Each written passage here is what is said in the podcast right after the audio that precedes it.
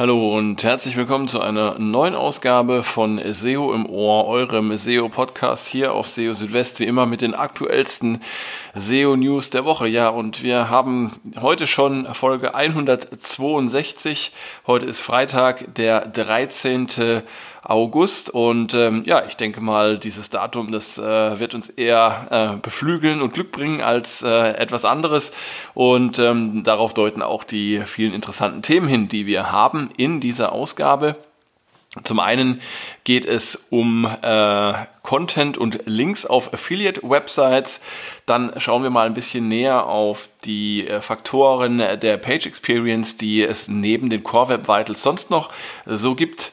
Ähm, dann äh, eine interessante Info bezüglich Verlinkung auf kleinere Websites und ähm, dass man sich deswegen keine Sorgen machen muss. Ja, die Daten äh, von Domain Properties in der Google Search Console könnten ta können tatsächlich unvollständig sein und es gibt keine einfache Möglichkeit, Google schnell zur Neubewertung ähm, der Website-Qualität zu bewegen. Ja, all das in dieser Ausgabe von SEO im Ohr. Schön, dass ihr dabei seid. Und wir haben gleich mal wieder ein Thema, ähm, was sich um Affiliate-Websites dreht. Das haben wir ja immer mal wieder gehabt in letzter Zeit. Es gibt ja auch ziemlich viele solcher Websites, also Affiliate-Websites, für die, die es nicht wissen, sind äh, Websites, die ja mit ähm, Links auf Shops zum Beispiel ähm, auf Verkaufsseiten ähm, Geld verdienen. Jemand klickt auf einen solchen Link, landet auf einem äh, in einem Shop, äh, kauft dort etwas und dann bekommt praktisch derjenige, der auf diesen Shop verlinkt hat, der, ähm, der Betreiber der Affiliate-Website bekommt dann eine Provision. Und ähm, ja, ähm, zu Affiliate-Websites gibt es immer wieder Fragen und ähm, jetzt äh, eine Frage, die aktuell aufgekommen war äh, in einem äh, Google Search Central SEO Office Hour Hangout, ähm, äh, war, ähm, wie viele Links darf es denn eigentlich auf so einer Affiliate-Website geben? Ähm, und ist es problematisch, äh, eine bestimmte Anzahl von Links zu überschreiten? Und die Antwort von John Müller, die finde ich persönlich auch sehr interessant. Und zwar gibt es überhaupt keine Obergrenze äh, für Links auf Affiliate-Websites und äh, Google sind die Links auf solchen Websites auch ziemlich egal. Es kommt nämlich nur auf äh, die Inhalte, den Content an, der ähm, dort angeboten wird. Ähm, ja, und äh, dieser Content, der muss ähm, Grund sein äh, und äh, Anlass dafür geben, dass eine solche äh, Website in den Suchergebnissen angezeigt wird. Ähm, dabei ist darauf zu achten, dass es keine kopierten Texte der Hersteller sind oder von, von anderen Shops. Ähm, und solche Texte äh, also solche kopierten Texte, die bringen dann auch nichts, wenn, wenn es keinen einzigen Affiliate-Link gibt. Und ähm, ja, Bemühungen, Affiliate-Links zu verbergen oder sonst wie zu optimieren, sind verschwendete Zeit, ähm, wie Müller weiter sagte. Und das bedeutet für Betreiberinnen und Betreiber von Affiliate-Websites einfach, ähm, sie müssen sich keine Sorgen machen um die Links, ähm, solange die Links mit rel Sponsored oder rel No-Follow gekennzeichnet sind. Ähm, es geht darum, hochwertige Inhalte zu erstellen, die einen Mehrwert bringen das bedeutet, ähm, dass zum Beispiel ja, eigene Erfahrungsberichte, eigene Tests, die man durchgeführt hat und, alles, was, was man sonst äh, eben nicht so auf anderen Websites finden kann. Also was kann wertvoll sein und ähm, kann dann auch eben eine Affiliate-Website in den Suchergebnissen nach vorne bringen. Zum Thema Page Experience gab es in dieser Woche ein schönes Video von dem Patrick Kettner äh, von Google. Patrick Kettner ist ähm, ja, Developer Advocate bei Google und ähm, er hatte schon vor einiger Zeit mal ein, ein äh, Video äh, zur Page Experience gebracht, äh, in dem es um die Core Web Vitals geht. Und in dem jetzigen Video, da ging es auch wieder um die Page Experience, aber eben gerade nicht um die Core Web Vitals, sondern um die anderen Faktoren und Kriterien, die sonst noch so zur Page Experience gehören. Das sind nämlich ähm, HTTPS, Mobilfreundlichkeit und der Verzicht auf störende Interstitials. Die Verwendung von HTTPS ist, ist ja inzwischen ähm, relativ einfach auch. Ähm, es ist technisch kein Problem mehr, eine Website auf HTTPS umzustellen. Die benötigten SSL-Zertifikate, die gibt es ähm, oftmals sogar kostenlos schon, wie zum Beispiel von Let's Encrypt. Und äh, dabei ist es nur wichtig, die Canonical Links auf die jeweilige HTTPS-Version der URL zu setzen und auch Weiterleitungen einzurichten, damit der gesamte Traffic auf HTTPS landet. Wer auf Nummer sicher gehen will, der kann auch noch eine HSTS-Policy einrichten, die dann praktisch erzwingt, dass der Browser jeweils eine ähm, HTTPS-URL aufruft. Ähm, zum Thema Mobilfreundlichkeit, also gängige Probleme mit der Mobilfreundlichkeit betreffen zum Beispiel zu kleine Links auf Mobilgeräten. Ähm, und im Punkto Mobilfreundlichkeit ist man in der Regel auf der sicheren Seite, wenn man auf Responsive Design setzt. Ja, und störende Interstitials bzw. Pop-ups, die sind wirklich ein Ärgernis.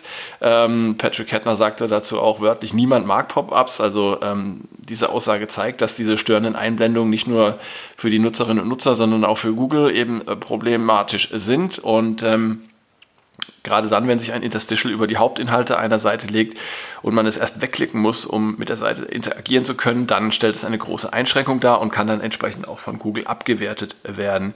Davon ausgenommen sind ausdrücklich Interstitials, die aus rechtlichen Gründen angezeigt werden und auch Login- äh, und Anmeldedialoge für Inhalte, die nur für registrierte Nutzerinnen und Nutzer zur Verfügung stehen. Ähm, ja, und der einfachste Weg, um die Page Experience einer Website zu kontrollieren, ist tatsächlich der Page Experience Report in der Google Search Konsole, der ja zuletzt auch nochmal angepasst wurde. Da sind ja zwei Sachen rausgefallen. Einmal Safe Browsing, was ja kein äh, Ranking-Faktor oder kein Kriterium der Page Experience mehr ist oder auch noch nie war.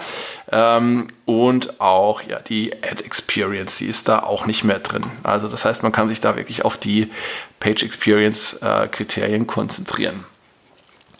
Ja, dann äh, ein anderes Thema und zwar Verlinkungen, ähm, externe Verlinkungen.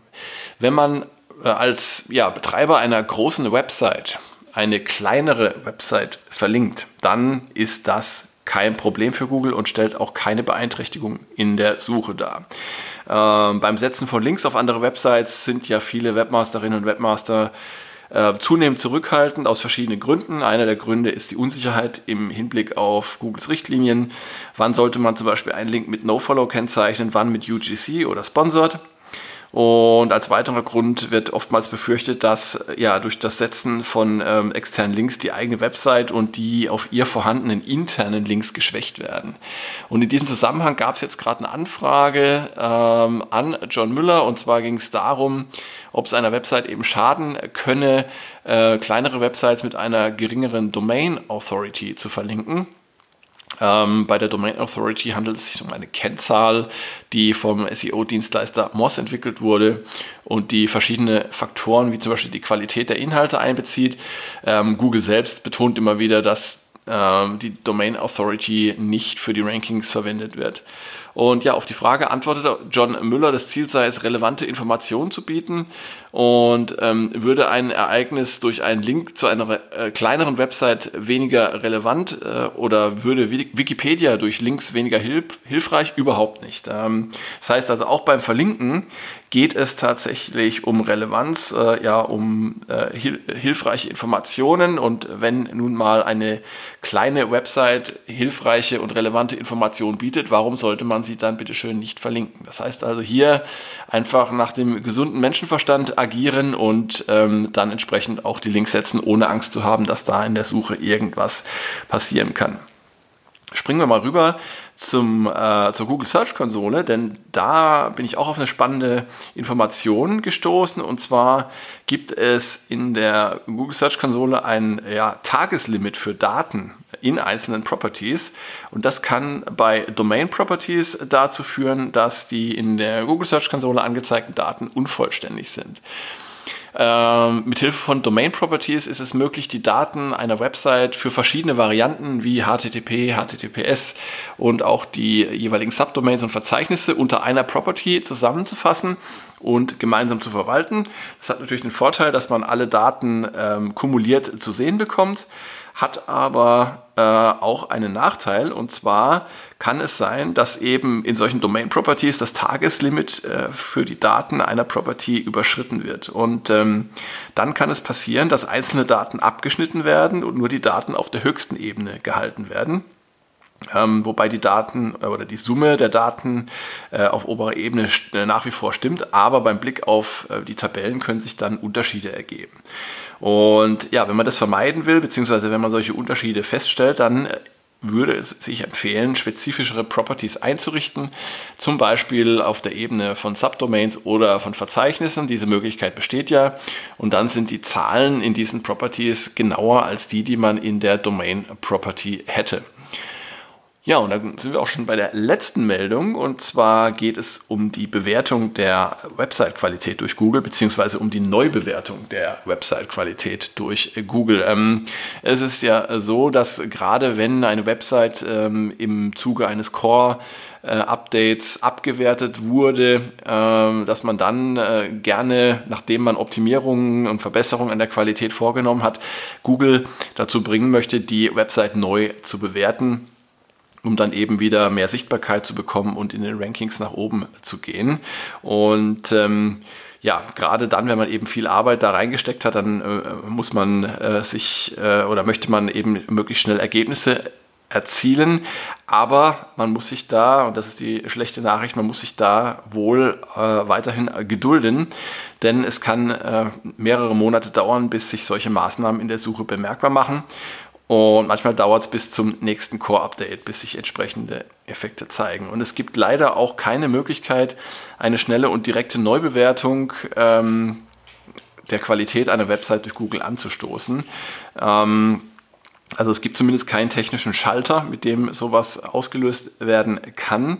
Ähm, laut John Müller ist das auch nicht nötig, denn äh, Google bewerte ohnehin äh, die, eine Website ständig neu und berücksichtige dabei auch die gefundenen Inhalte. Ähm, und wenn dabei Änderungen erkannt würden, dann würden die auch in die Bewertung einfließen. Es gibt aber tatsächlich jetzt einen äh, Ausnahmefall und zwar bei größeren Umstrukturierungen einer Website mit vielen Änderungen von URLs und internen Links. Da muss Google dann tatsächlich eine Neubewertung vornehmen. Ähm, sowas kann zum Beispiel beim Wechsel des Content Management Systems passieren. Das heißt, wenn man zum Beispiel von Joomla nach WordPress wechselt oder äh, etwas ähnliches in der Art. Und ähm, ja, weder aus technischer noch aus qualitativer Sicht kann Google in solchen Fällen dann auf dem vorherigen Stand verharren. Ähm, aber auch sowas wird nicht von etwas Bestimmten ausgelöst, sondern ähm, sind dann einfach die Änderungen insgesamt, die dazu führen, dass äh, Google nach und nach Anpassungen vornehmen muss. Ähm, wer jetzt aber mit dem Gedanken spielt, ähm, die Struktur seiner Website komplett zu verändern, um eine Neubewertung äh, ja, zu erzwingen, äh, sollte aufpassen, denn eine geänderte Website-Struktur, die kann auch ähm, unvorhersehbare Folgen für die Rankings und für die Darstellung in der Suche haben.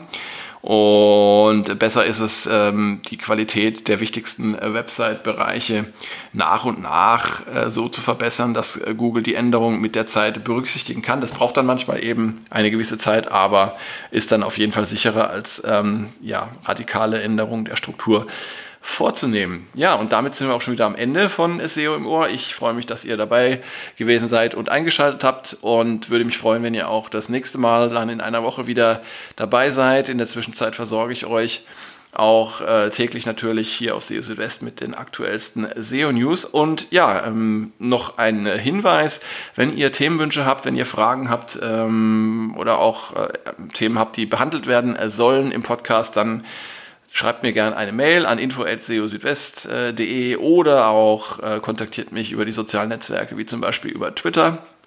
Und äh, ich würde mich natürlich auch sehr freuen, wenn ihr SEO im Ohr ähm, abonnieren würdet auf Spotify. Ähm, ihr findet die Links zu Spotify und iTunes auch in den Show Notes. So, und das war's dann erstmal. Gute Zeit für euch. Äh, bis zum nächsten Mal. Macht's gut. Ciao, ciao. Euer Christian.